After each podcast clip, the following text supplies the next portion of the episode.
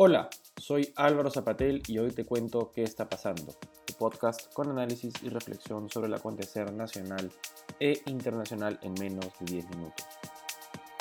Hemos vivido quizá una de las elecciones más, como ya dije antes, ácidas y ásperas de los últimos 25 años. Anoche, que sería mi madrugada, dicho sea de paso, se publicó la encuesta a boca de urna a las 7 horas de Perú, realizada por Ipsos. Y la encuesta boca de urna, que como recordaremos consiste en hacer un muestreo estadístico de las personas que salen de votar em, del, lugar de votación y como resultado de, esas, de esa encuesta boca de urna realizada por Ipsos, Keiko Fujimori obtuvo, según la encuesta, 50.3 de los votos y Pedro Castillo 49.7. Es decir, apenas una diferencia de 0.6 puntos porcentuales. Lo que quiere decir que hablaríamos de una diferencia de aproximadamente 50.000 votos aproximadamente. Eso en el lado de lo que sería la boca de urna. Sin embargo, a las 10 de la noche del mismo día, la misma empresa Ipsos realizó el conteo rápido, que consiste en hacer un paneo con, los, digamos, las personas que tienen en la cancha trabajando en todos los locales de votación del Perú y del extranjero, y cuentan, valga la redundancia, con rapidez, eh, al vuelo, lo que serían eh, todas las actas que han sido publicadas en cada local de votación. De acuerdo al conteo rápido, al 100%, Pedro Castillo más bien sería el que habría ganado la elección con 50.2 puntos porcentuales y Keiko Fujimori con 49.8 puntos porcentuales. Lo que vemos aquí es una diferencia de 0.4 puntos porcentuales, o sea, menos de 50.000 votos. Cabe decir que la encuesta boca de urna tiene un margen de error de 3%, lo que quiere decir que esa diferencia de 0.6 puntos porcentuales puede ser para cualquiera de los dos. Y el conteo rápido tiene un margen de error de 1%.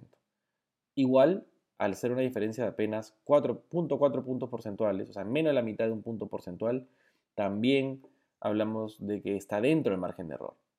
Entonces, no podemos saber todavía ciencia cierta quién ha ganado esta elección. A estas alturas, que van a ser ya a las 6 de la mañana en Lima, se han procesado el 92.82% de actas de Perú, es decir, que quedan algo más o aproximadamente de 7% de actas. Quiere decir que de las 77.086 actas a nivel nacional, solo quedarían procesar 5.962 actas. Eso en votos, ¿cuánto sería? Aproximadamente estamos hablando de votos de gente que debe votar, que sabemos que ha sido como 77% de las personas, es algo de 1.3 millones de votos. Eso es lo que falta contabilizar en Perú. En el extranjero ha votado aproximadamente un tercio de la gente y todavía nos faltan eh, contabilizarse 89% de actas. Entonces, si vamos a ver que faltan 89% de actas, de las cuales eh, cada una constituye pues 300 personas, pero de las que más o menos 100 personas han votado, estaríamos hablando de que faltan todavía contabilizarse cerca de aproximadamente 300.000 votos. Entonces, lo que nos dicen estas cifras es que se está avanzando con rapidez en el conteo de actas a nivel nacional. Todavía quedan varias actas por eh, recoger en el ámbito nacional de ICA. ¿no? En ICA se han procesado 75% de actas, falta el 25% de actas. En el Cusco falta procesar 20% de actas, serían las regiones que estarían un poco más atrasadas, lo que quiere decir que van a entrar más votos todavía de Cusco, van a entrar más votos todavía de Ica, em, mientras que, por ejemplo, en regiones como em, Puno, donde Pedro Castillo arrasó, ya estamos hablando de un conteo del 98% de actas, ¿no? O, por ejemplo, un conteo como el de eh, Piura, donde Keiko Fujimori arrasó, en el que ya están al 92% de actas. Es decir, Piura o Puno, que serían dos bastiones electorales de esta elección para ambos candidatos, ya están cerca del 100% de contabilidad.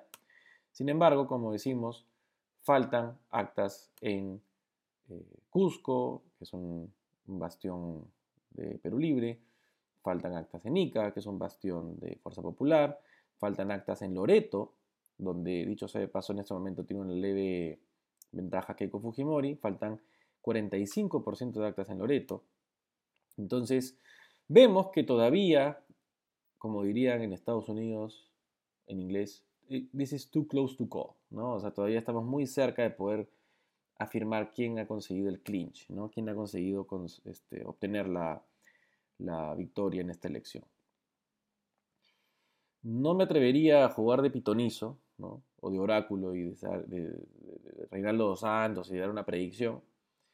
Pero lo que puede verse es que es muy posible que Pedro Castillo, a nivel de voto nacional, en el, dentro del Perú, consiga revertir la ventaja de 150.000 votos que tiene en este instante Keiko Fujimori a nivel nacional.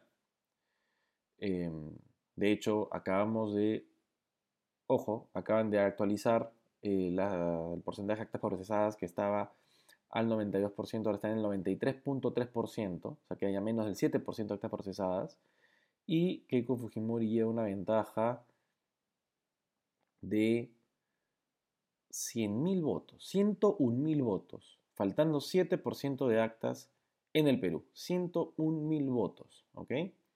Entonces, lo que estamos viendo es que es, es posible, faltando 7% de actas, como ya sabemos, es como un millón de votos, aproximadamente, poco menos quizá, que Pedro Castillo revierte ese resultado. Es decir, que empate con Keiko Fujimori, es decir, obtenga esos 100.000 votos de diferencia y un poco más. Si Pedro Castillo logra revertir el resultado y luego llevar una ventaja de 200.000 votos o más, podría decir que en ese contexto ni con los votos del extranjero ya es suficiente para que Keiko Fujimori se haga de la victoria. No obstante, si Pedro Castillo consigue revertir el resultado en contra en este momento en el ámbito peruano, de los votos dentro del Perú, y consigue llevar una ventaja, pero por 20.000, 30.000, 40.000 votos, quizá ahí sí el voto en el extranjero podría ser el fiel de la balanza y mover la aguja a favor de Keiko Fujimori.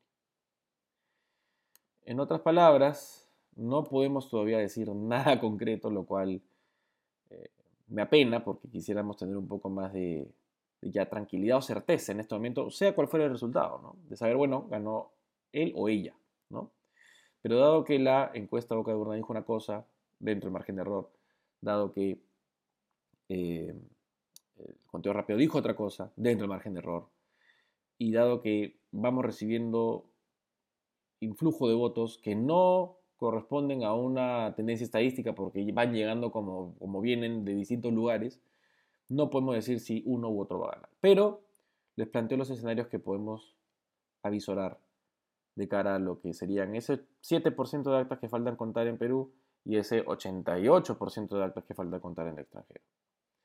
Así que seguiremos informando y quizá cuando se llegue al 100%, si es que esto se conduce o se llega a realizar antes del miércoles, tendremos una transmisión especial. Muy bien, queridos amigos, tranquilidad ante todo, calma, reposemos, reflexionemos sobre estos resultados y esperemos con atención los anuncios y actualizaciones de la OMP en las siguientes horas. Que estén bien y conversamos pronto, quizá no el miércoles, quizá mañana. Estamos en contacto.